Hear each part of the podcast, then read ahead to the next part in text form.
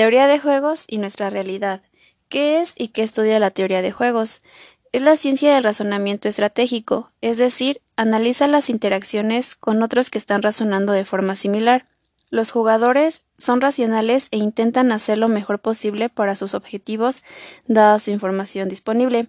La teoría de juegos analiza situaciones estratégicas en cualquier esfera de la actividad humana y trata cuestiones de la vida real, tales como el conflicto, la cooperación, las amenazas, promesas, la información y las creencias. Existen dos tipos de juegos, los cuales son los juegos cooperativos y los juegos no cooperativos. En los cooperativos, los jugadores pueden comunicarse entre ellos y negociar los resultados. En los juegos no cooperativos, los jugadores no pueden llegar a acuerdos previos.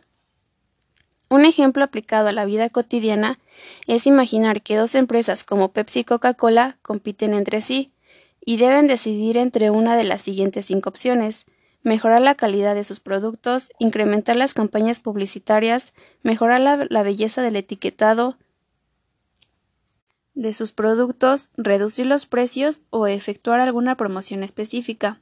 El objetivo de ambas es incrementar las ventas para maximizar sus ingresos, pero no pueden decidir qué estrategia jugarán sin pensar qué hará la otra, ya que podrían estar eligiendo una estrategia inútil.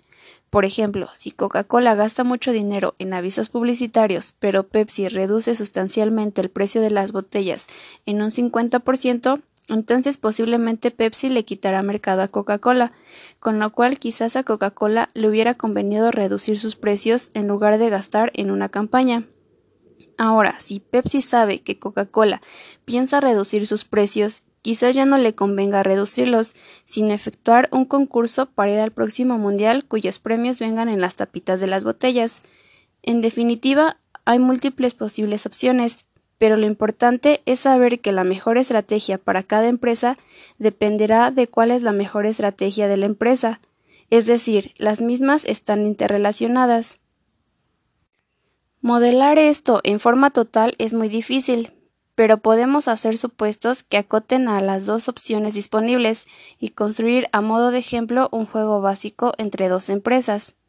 En conclusión, la teoría de juegos plantea como objetivo el análisis de los comportamientos estratégicos de los jugadores. En el mundo real, tanto en las relaciones económicas como en las políticas o en las sociales, son muy frecuentes las situaciones en las que, al igual que en los juegos, su resultado depende de la conjunción de decisiones de diferentes agentes o jugadores.